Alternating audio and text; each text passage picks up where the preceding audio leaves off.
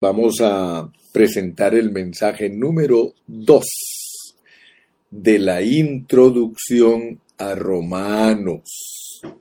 Gracias al Señor porque Él nos está permitiendo estudiar Romanos. Y quisiera que no se les olvide que Romanos tiene ocho secciones. Apenas estamos en la primera, introduciéndonos y quiero recordarles que la introducción tiene que ver con el Evangelio de Dios. El Evangelio de Dios. Ese es el punto importante en nuestra introducción. Y cuando estudiamos la palabra, no se nos olvide que cada epístola, cada libro, tiene un mensaje, tiene una esencia. Y yo quiero que no perdamos de vista la esencia de Romanos. Romanos es un libro de redención. Romanos es un libro de redención. Y es por medio de la redención que nos viene la vida. Cuando Cristo nos redimió, cuando Cristo nos compró por su muerte en la cruz, Él añadió su vida en nosotros. Aleluya. Y no se les olvide que la vida de Dios en nosotros es para edificar, para multiplicar, para glorificar. Así que durante todo este tiempo que vamos a estar estudiando Romanos, no se nos olvide que la redención nos trajo la vida y que la vida es para edificar. Entonces, ¿cómo me voy a iniciar en esta mañana? Me voy a iniciar con una palabra respecto a Adán y Eva. Aleluya. Oremos, Padre. Muchas gracias en esta mañana por la bendición que me das de poder meditar en tu palabra. Te ruego, Señor, que por favor me ayudes para que sea un canal de bendición para todos mis amados hermanos. Ayúdame, Señor, para que mi hablar sea un hablar con sabiduría, un hablar que tenga una secuencia, que tenga una claridad, Señor, en la que mis hermanos puedan ser edificados. Me pongo en tus manos, en tu nombre glorioso. Amén. Aleluya.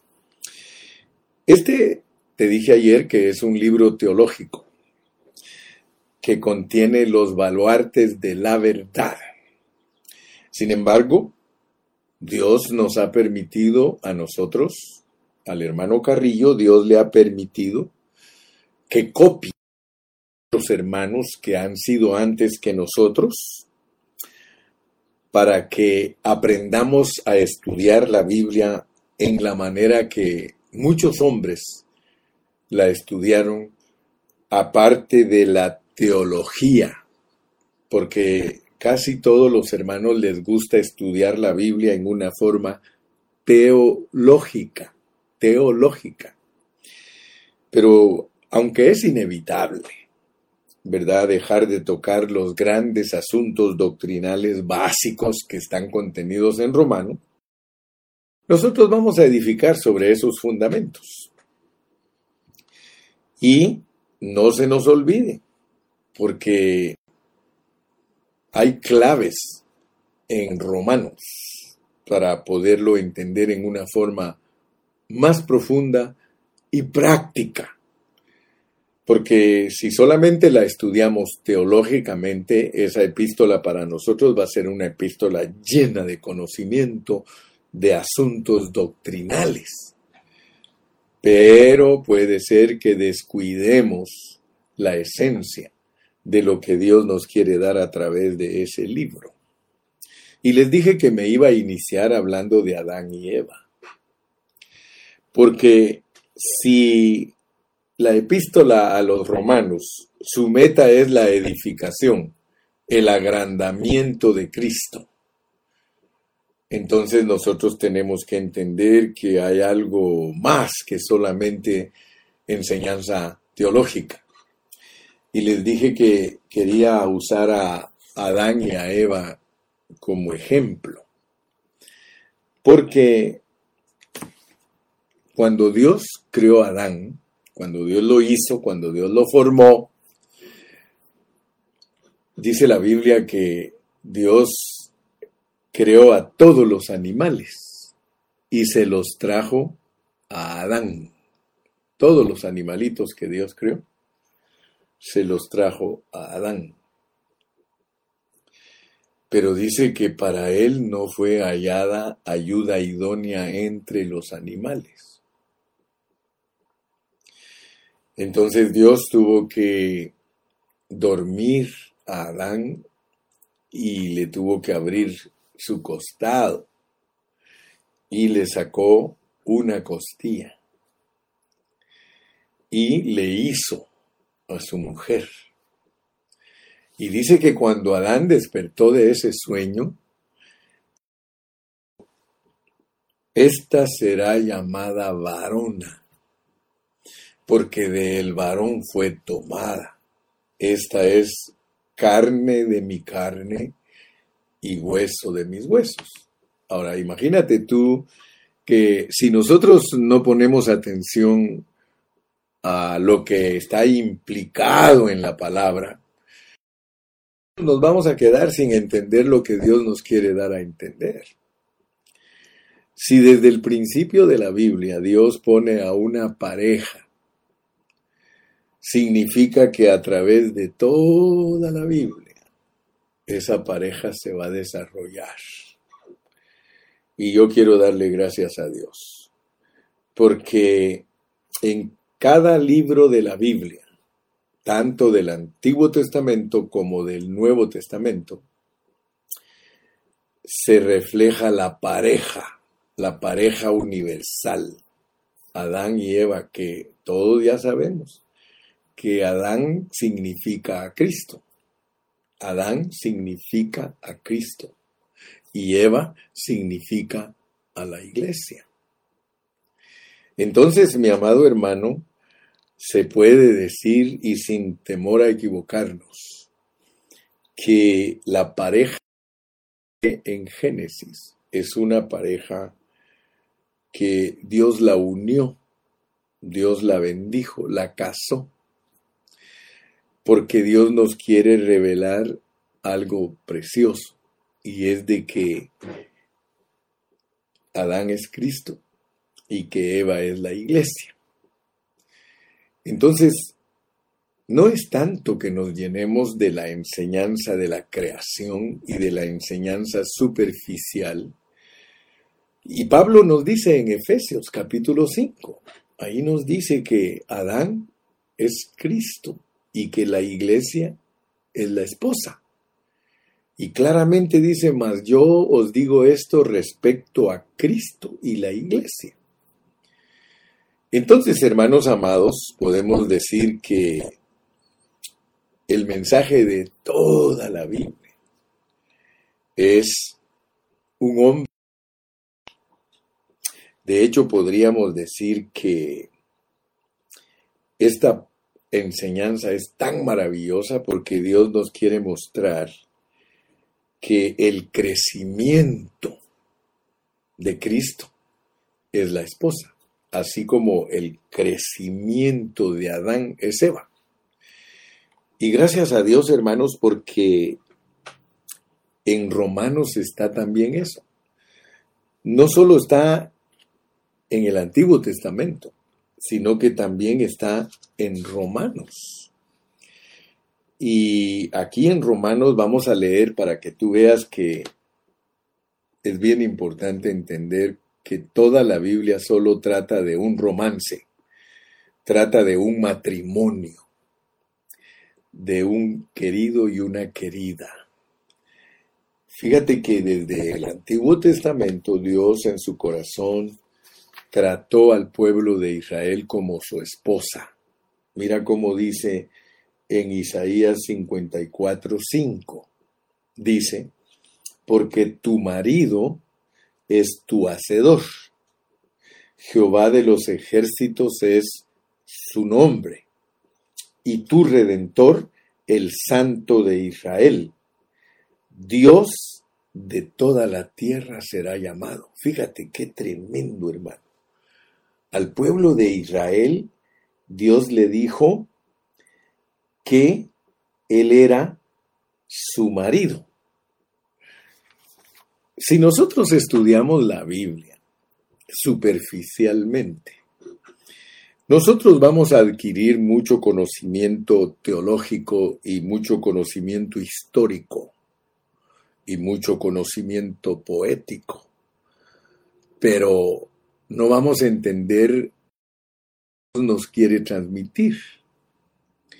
Desde el principio de la Biblia Dios quiere transmitirte, mi amado hermano y mi amada hermana, que Él es tu esposo. Dios es nuestro esposo. Esto es algo que no es muy formal. La formalidad de la ley era que todos los israelitas se sujetaban a un Dios externo a un Dios que estaba en el trono, en el tercer cielo, y ellos tenían que ser sus súbditos, obedientes a los mandamientos. Y mira, la mayoría de hermanos que son religiosos, a ellos les gusta eso. Les gusta la rigidez de Dios, la rigidez de la palabra. Pero muy poquitos disciernen que Dios es marido eso no es un concepto religioso, hermano. A veces nosotros creemos que Dios es muy religioso, pero yo quiero informarte que en la sensibilidad de Dios, en sus fibras amorosas, Él prefiere que tú lo veas como su marido, como tu marido. A Él no le gusta tanto que tú lo veas como Dios, hermano porque eso es muy objetivo. A Dios le gusta que tú lo veas como un marido. Y eso envuelve nuestro sentimiento, hermano. Oh, qué lindo, mire, hermano, qué precioso es Dios. Tú dirás, bueno, hermano Carrillo, ¿y por qué ahora me resulta hablando del marido y de la mujer? Porque mira lo que dice Romanos. Vamos a Romanos, capítulo 7 y vamos a estar leyendo en el versículo 4. Romanos 7, 4. Así también vosotros, repítelo conmigo, así también, hermanos míos, habéis muerto a la ley, habéis muerto a la ley. Aleluya. Mediante el cuerpo de Cristo aleluya, para que seáis de otro, para que seáis de otro, del que resucitó Dios de los muertos, para que seáis de otro del que resucitó de los muertos, a fin de que llevemos fruto para Dios. Fíjate pues. Pablo, y yo quiero que veas ¿Cómo se introduce él en el capítulo 7? Dice, ¿acaso ignoráis, hermanos? Pues hablo con los que conocen la ley, que la ley se enseñorea del hombre entre tanto que éste vive. ¿Acaso ignoráis, hermanos? Pues hablo con los que conocen la ley, que la ley se enseñorea del hombre entre tanto que éste vive porque la mujer casada está sujeta por la ley al marido mientras éste vive, pero si el marido muere, ella queda libre de la ley del marido. Fíjate cómo hablaba Pablo. Y te estoy dando pasajes de Romanos. para que veas que Dios siempre nos ha visto a nosotros como esposa. Y eso es íntimo.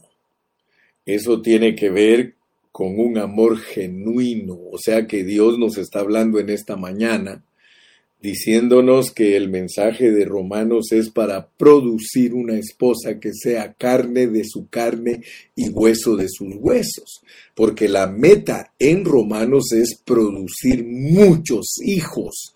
O sea que nosotros somos el agrandamiento de Cristo, como la esposa Eva es el agrandamiento de su esposo Adán.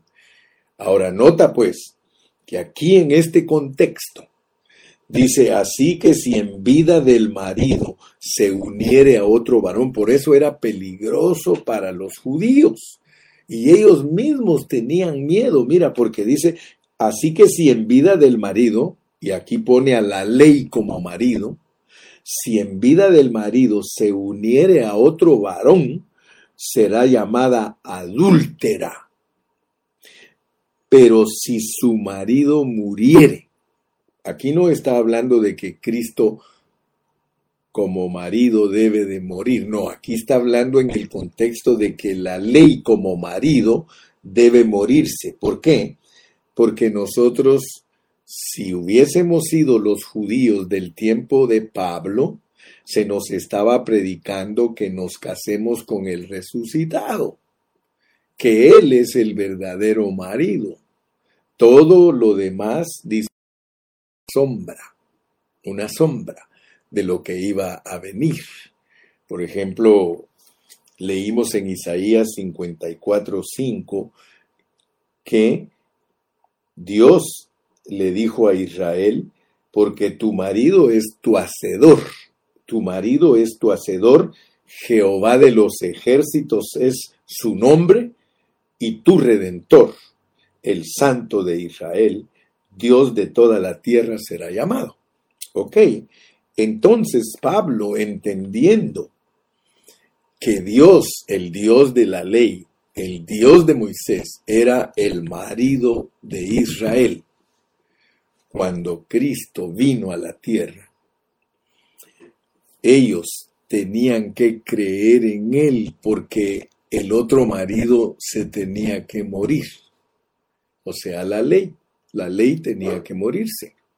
Ahora, muchos se confunden en estos aspectos porque no quieren entender la realidad de este romance. Pero aquí hay un romance, hermano. Dice, Así que si en vida del marido se uniere a otro varón, será llamada adúltera. Y ellos se cuidaban de eso. Ellos decían, no, no, no, no, disculpen, pero nosotros estamos casados con Jehová y nosotros la ley es nuestro marido y dejen de estarnos tratando de que nos vayamos en pos de Cristo porque somos adúlteros si nos vamos en pos de Cristo. Esa era la mentalidad, hermano. La mentalidad era que si ellos se iban en pos de Cristo, ellos se volvían adúlteros, al grado de que un judío que se convertía a Cristo era desconocido totalmente de la familia, como hoy mismo sucede con las religiones, ¿verdad? Yo me recuerdo que hay personas católicas que le dicen a sus hijos, si usted se vuelve cristiano, yo lo desconozco, usted no es mi familia. Y por eso la gente tiene miedo de hacer ciertos cambios en su vida. Entonces dice aquí, Así que si en vida del marido se uniere a otro varón, será llamada adúltera, pero si su marido muriere, es libre de esa ley, de tal manera que, que si se uniere a otro marido, no será adúltera. El problema es de que muchos no quieren morir a la ley. No quieren morir a la ley. Ellos quieren estar siempre sujetos a la ley. Y al estar sujetos a la ley, pues es lógico, no pueden ser de otro marido. Pero si ellos se mueren a la ley, aleluya, dice en el verso 4, así también vosotros, hermanos míos, habéis muerto a la ley, habéis muerto a la ley mediante el cuerpo de Cristo. Uno se muere a la ley mediante la muerte de Cristo. O sea que la ley mató a Cristo la ley mató a Cristo. La ley lo llevó a la cruz. De acuerdo a la ley, él tenía que morir. ¿Por qué? Porque la ley no permite que alguien más sea nuestro Dios. Pero como la meta de Dios no era que un Cristo físico fuera el marido, porque esa no es la meta de Dios. Ser el marido de nosotros es para multiplicación. O sea que hay un principio fundamental en el matrimonio. El matrimonio es para que crezcan, para que tengan hijos. Entonces dice, así también vosotros, hermanos míos, habéis muerto a la ley mediante el cuerpo de Cristo para que seáis de otro del que resucitó de los muertos, a fin de que llevemos fruto para Dios. Aleluya. Es maravilloso. Vuelvo a repetir. Para estudiar Romanos, nosotros tenemos ocho secciones y ahorita te estoy haciendo énfasis solo en una, la introducción. Y en esta introducción estamos dándonos cuenta de que Dios quiere tener un romance con nosotros. ¿Por qué te digo de esta manera? Porque no hay forma, no hay forma que tú te vuelvas parte de Dios si no tienes romance. ¿Cómo es que el matrimonio funciona? que no serán más dos, sino uno. Y Pablo dice que es para producir hijos, para llevar fruto. La unión de ti con Cristo. Por supuesto que Él resucitado es para que lleves fruto. Aleluya. Entonces, mi amado, tenemos que ver primeramente que Dios se identifica como marido y lo vamos a leer también en Jeremías. Vamos a Jeremías 2.12 eh, eh, y quiero decirte que esta palabra está pero tremenda, hermano. En Jeremías, fíjate que en Jeremías capítulo te vas a dar cuenta de algo. Jeremías 2 y vamos a leer el versículo 2. Dice, anda y clama a los oídos de Jerusalén diciendo, Así dice Jehová, me he acordado de ti, de la fidelidad de tu juventud, del amor de tu desposorio, cuando andabas en pos de mí en el desierto, en tierra no sembrada. Y mira lo que dice el versículo 1 del capítulo 3. Dicen, si alguno dejare a su mujer y yéndose ésta de él se juntare a otro hombre, ¿volverá a ella más? ¿No será tal tierra del todo amancillada? Tú pues has fornicado con muchos amigos, mas vuélvete a mí, dice Jehová. Fíjate pues. Israel era una fornicaria, Israel y Judá, porque aquí el apóstol, el, profeta les pone como dos hermanas que eran de Dios, eran sus esposas, Israel y Judá. Y aquí, si tú lees el capítulo 3, léelo ya cuando ya termine yo de predicar y te vas a dar cuenta que Dios no es un marido común y corriente. Dice que si algún marido la mujer lo engaña, que ella, que él ya no la quiere de vuelta. Hemos conocido en la vida real que hay esposas que han engañado a sus esposos. Y cuando el, esposo ha descubierto que esa esposa lo ha engañado, ya no la quiere. Y si en caso la perdona, todo el tiempo le está recordando su error. Yo he conocido parejas así, que se perdonaron, pero como dice aquí también, dice que eh, las esposas del Señor eh, en pretensión volvieron con él, no en sinceridad. Pero te pongo el ejemplo de un matrimonio donde la mujer engaña al esposo, él ya no la quiere de vuelta. Sin embargo, yo quiero que veas que Jehová dice aquí que después que fornicó Israel y Judá les dice, vuélvete a mí, vuélvete a mí. Entonces esto no es juguete, hermano. Lo de Dios no es juguete porque no se puede comparar con una vida natural de un hombre y una mujer en todo el sentido. Estamos usando la figura para entender algo que en esta mañana Dios nos quiere declarar pero no en todo el sentido absoluto se puede usar eh, el matrimonio de un hombre con una mujer para hablar de Dios, porque Dios nosotros hemos sido infieles, nosotros hemos fornicado, hermano, nosotros hemos fallado a Dios, y aún así Él siempre nos dice, vuélvete a mí, vuélvete a mí. Oh, aleluya, hermano. Usted me dirá, hermano Carrillo, ¿y por qué hoy usted está hablando del matrimonio para hablarnos de Romanos? Porque quiero que entendamos el mensaje de Romanos. Porque el mensaje de Romanos es redención, vida y edificación o agrandamiento. Y mientras eh, vayamos profundizándonos en Romanos, nos vamos a dar cuenta que esa epístola es para producir muchos hijos, es para que el prototipo que es Cristo sea multiplicado. Y ese Cristo multiplicado se llama cuerpo de Cristo, se llama esposa de Cristo. Por eso estoy ocupado en esta mañana hablándote de una pareja, de un romance. Ya no digamos, hermano, ya no digamos cuando llegamos al cantar de los cantares, hermano. Cantar de los cantares, vamos a cantar de los cantares, porque tú sabes que el Cantar de los Cantares es, una, es un libro que está puesto aquí para que nosotros aprendamos lo que es la vida práctica de un creyente. Fíjate que la vida práctica de un creyente, aleluya, es un romance. Si tú no tienes romance con Dios, hermano, yo te puedo decir, hermano, que tú estás fuera de onda.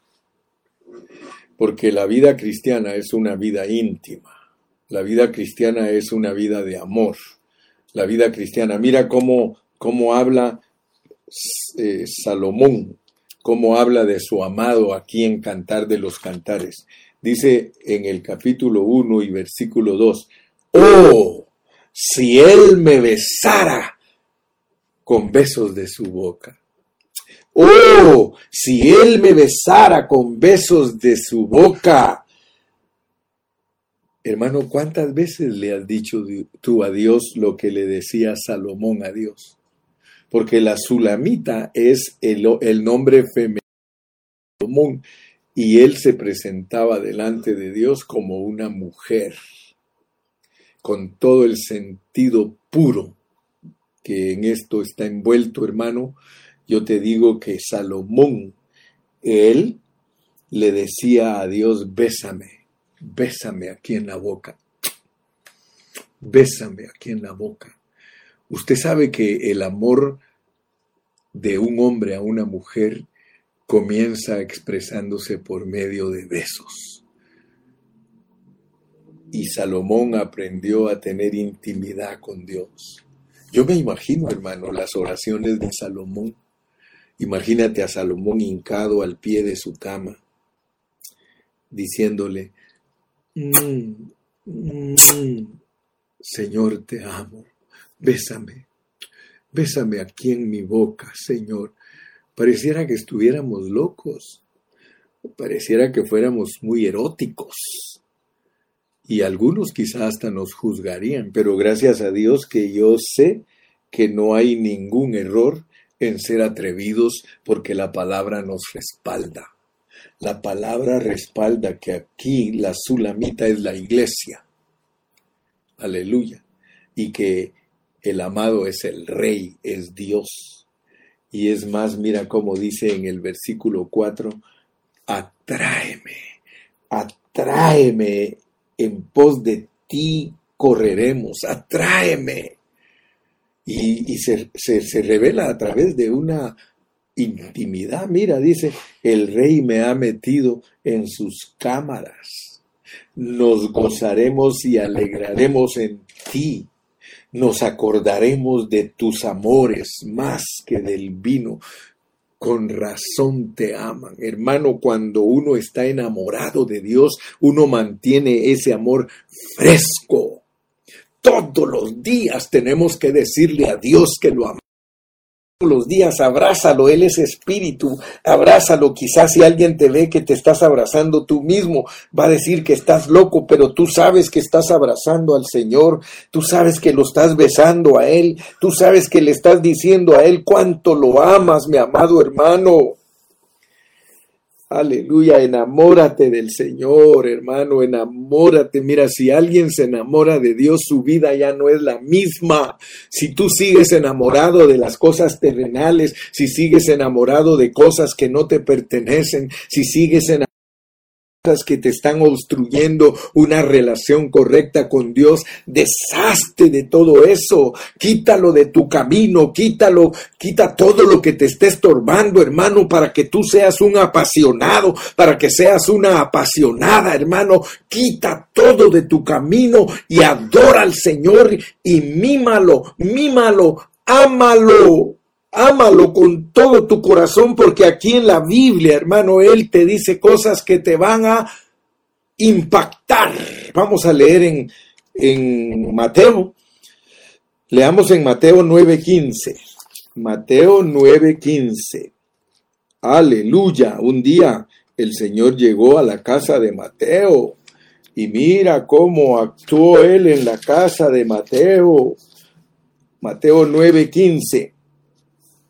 Jesús les dijo, ¿acaso pueden los que están de bodas tener luto entre tanto que el esposo está con ellos? Oh, mi amado hermano, cuando el Señor Jesucristo llegó a la casa de Mateo, el Señor hermano estaba enamorado de los hermanos, estaba enamorado de su iglesia, estaba enamorado de sus discípulos y él mismo les dijo, aquí está su esposo.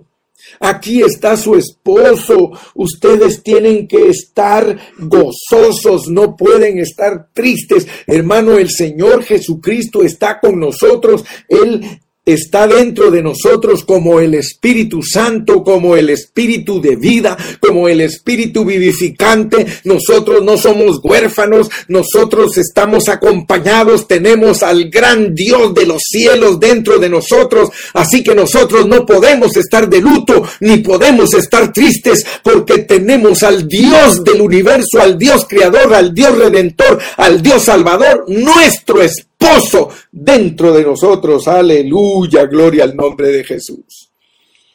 Les dijo, van a venir días cuando el esposo les será quitado.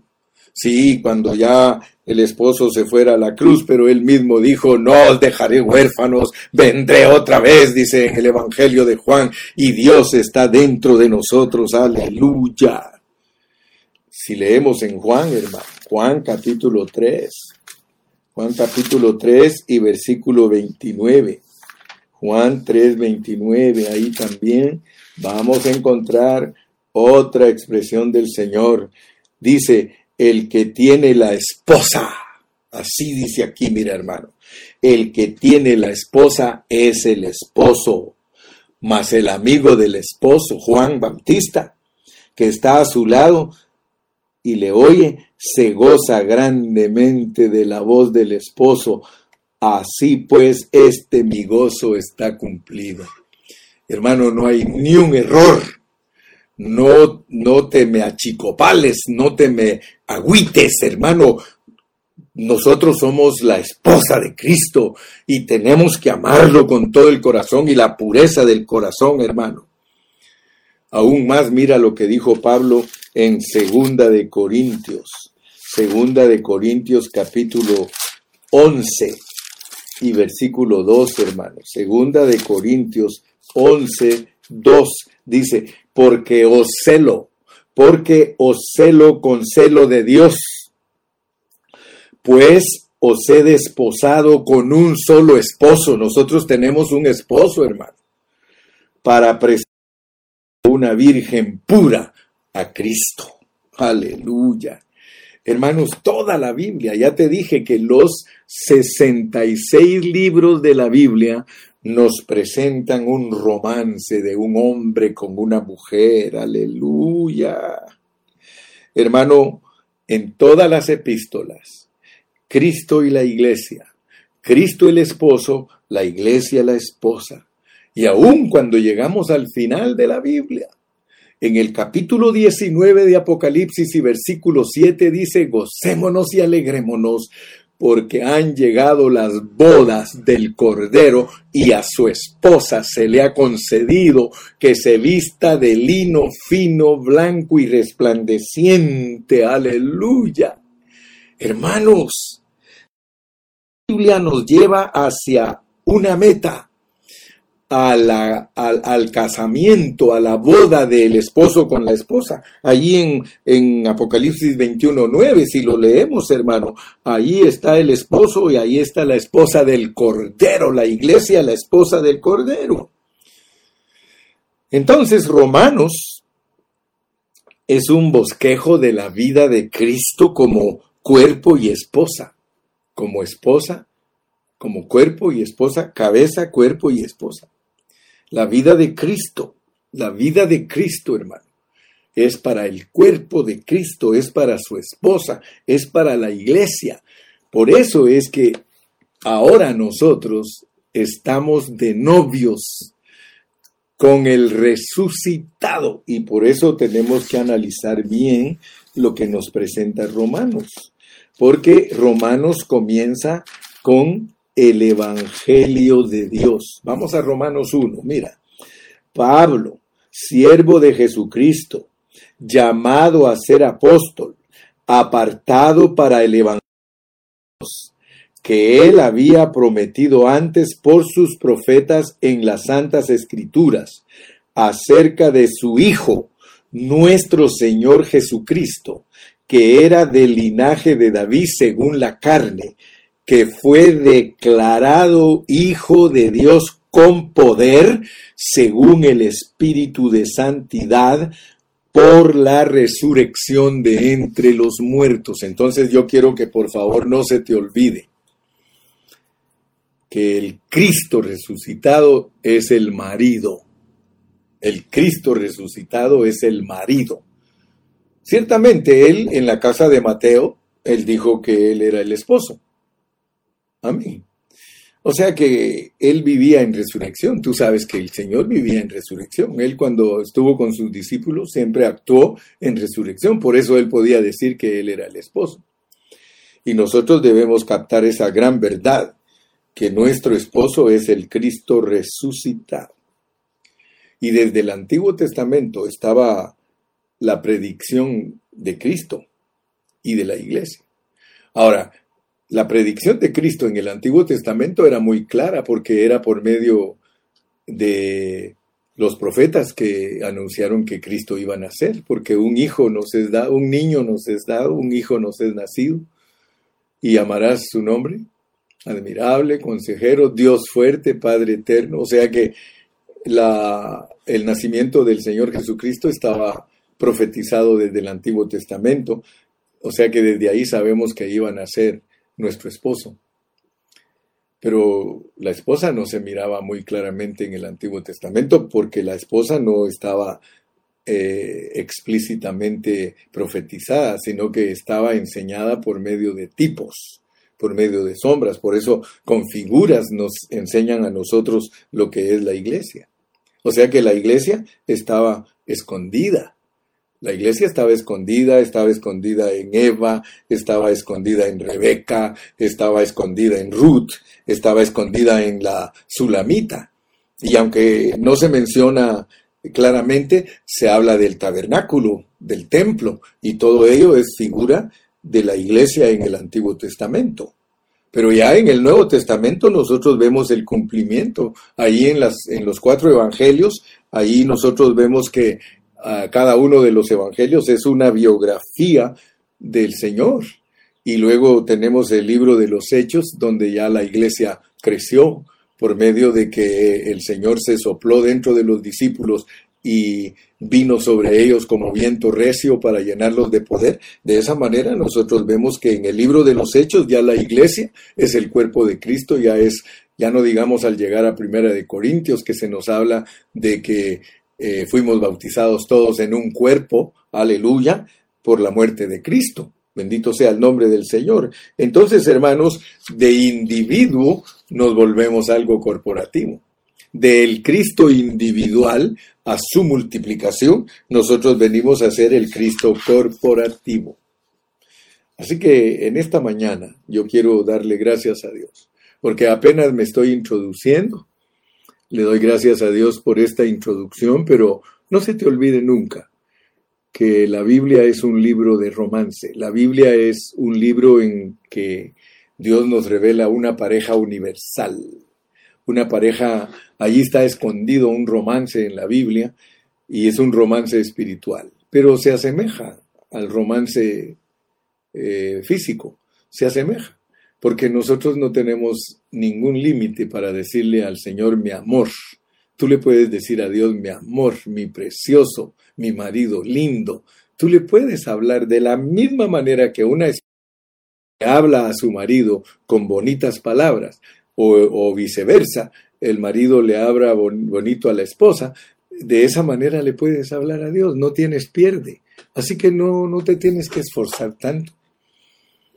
Solamente dile que lo amas. Por supuesto que si le quieres hacer poemas, hazle poemas. Si algo le gusta a las mujeres es que los hombres les hagamos poemas, porque un poema lo inspira a uno para decirle cosas bonitas a la mujer. Entonces, inspírate, inspírate diciéndole cosas bonitas a tu Dios, diciéndole cosas bonitas a tu marido, tu marido, el Señor Jesucristo, el marido en resurrección. Aunque vamos a estar repitiendo las ocho secciones, la primera es la introducción, el Evangelio de Dios. Y no se te olvide, el Evangelio de Dios es para redención, para dar vida y edificar. La introducción es el Evangelio de Dios. Y te vas a dar cuenta que en el capítulo de Romanos, ahí tenemos dicha introducción el Evangelio de Dios es precioso. Así como tú ves el Evangelio de Mateo, que es para reinar, el Evangelio de Marcos es para servir, el Evangelio de Lucas es para vivir una vida de alta moralidad y el Evangelio de Juan es el misterio de la piedad, Dios manifestado en carne como la palabra, como el hablar divino. Así también tú debes de saber que el Evangelio de Dios, el Evangelio de Dios, así como lo pone Pablo, apartado para el Evangelio de Dios. El Evangelio de Dios tiene que ver con un Cristo resucitado, que es un marido con el cual nosotros ya estamos en romance, ya somos novios, y eventualmente nos vamos a casar con Él. Hay una boda allá en el horizonte. Pero desde ahorita, como novios, tenemos que enamorarnos de Él, caminar de la mano con Él. Tú te das cuenta, una pareja, al novio le gusta caminar de la mano de su amada. A su amada le gusta que el novio la bese en su boca, porque esa es la señal de mostrar el amor el amor de besos en la boca es un amor profundo. Señor. Así que en esta mañana, ¿por qué no dices, gracias amado, gracias marido mío, despídete pero con romance? Yo quisiera que algunos cuantos se despidieran con romance en esta mañana. Sean románticos, pues, como estoy yo aquí, bien romántico con mi Dios. I love you, honey. I love you, honey. I'm talking to God. I love you, honey.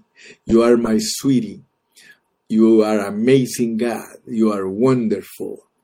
Dile, ¿por qué no te despides con frases como que Él es tu esposo? Si eres hermana, Él es tu esposo. Si eres hermano, eres mujer también. ¿Por qué? Porque todos los hombres y las mujeres juntos Dios los ve como una mujer. Así que el romance es divino, el romance es glorioso, a ver, esos románticos, vamos a ver aquí. No, no son muy románticos ustedes, déjenme decirles que ustedes son muy simples. ninguno se atreve a decirle al Señor que lo bese en la boca. Vamos a ver aquí, ya hay una romántica, Cristo el esposo y la iglesia su esposa. Bueno, está muy generalizado. Vamos a ver, eh, vamos a ver cuántos son atrevidos para decirle. Dice la hermana Janine, wow, qué introducción, hermano José Carrillo. Gracias a Dios por este hablar realmente. Aquí está el primerito que es buen hermano, dice, amén, soy la esposa de Dios, hermano Juanito. Los demás me parecen tan simples, no son muy enamorados. Aquí está este Moisés enamorado, ¿eh? te amo, mi amado, eres lo mejor de mi vida.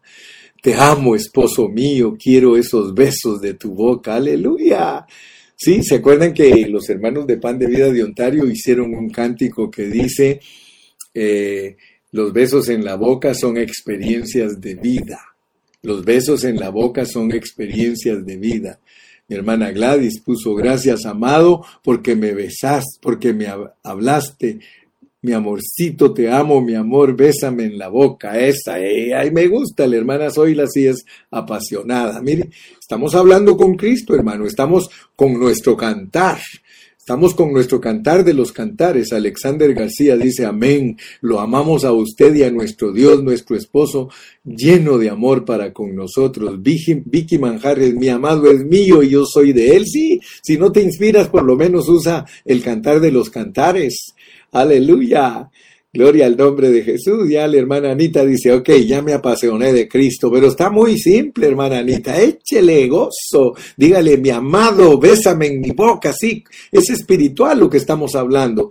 Esposo mío, desde la eternidad hasta la eternidad. Ese está bonito, hermano. Jesús, te amo con todo mi corazón. Eres mi todo y ocupas el primer lugar en mi vida. Pero se dan cuenta que es muy difícil pedirle que lo bese a uno en la boca. Se dan cuenta que no cualquiera lo dice. ¿Por qué será? ¿Por qué será que no cualquiera le dice, Señor, bésame aquí, mira, mm, besitos en la boca, aquí, Señor, bésame? Hermano, no tengas miedo, Salomón lo dijo, Salomón lo dijo y tú lo puedes decir. Bueno, aquí hay una hermana que le mandó muchos besos al Señor. Eh, me gusta, dice la hermana Yani. Oh, amazing, marvelous, magnificent God, your word is a beautiful, glorious breath of life. You're amazing, and I want to be in, in, infused in your life, in your love, in your embraces of love, and satisfies me. Oh, así me gusta, hermana Yanin. Usted sí se inspiró. Así, mire, así le tiene que hablar al güero también. Aleluya.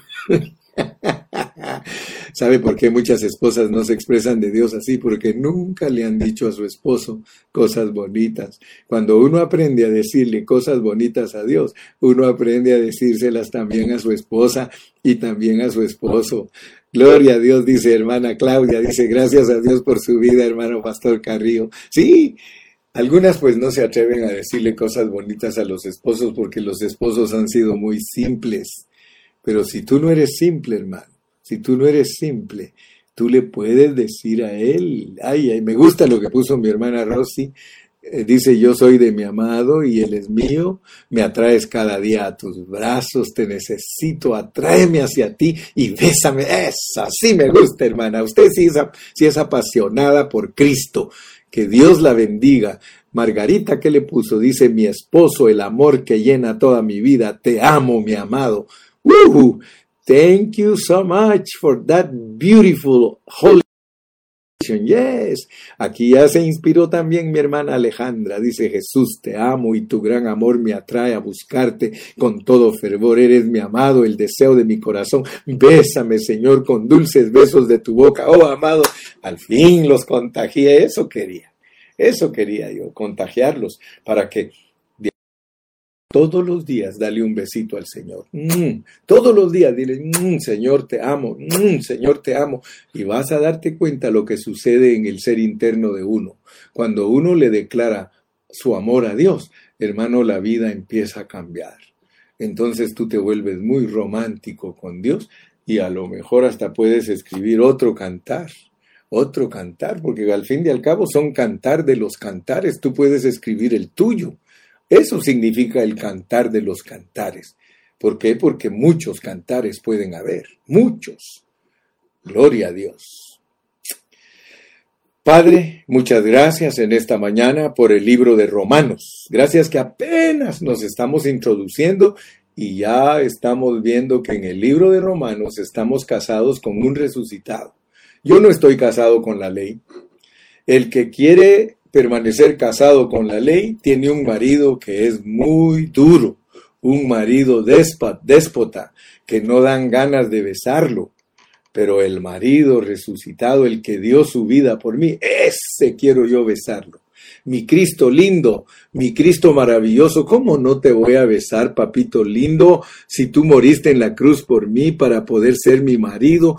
Tú me demostraste tu amor. El amor se demuestra y tú lo demostraste muriendo en la cruz para que nosotros sepamos cuánto nos amas porque el marido nuestro es el Cristo resucitado. Muchas gracias, mi Cristo, gracias por tu resurrección, porque en tu resurrección eres mi vida, eres mi todo, eres mi amor. I love you, mi, mi Señor, I love you, I love you. Hoy fue un día de romance, aleluya.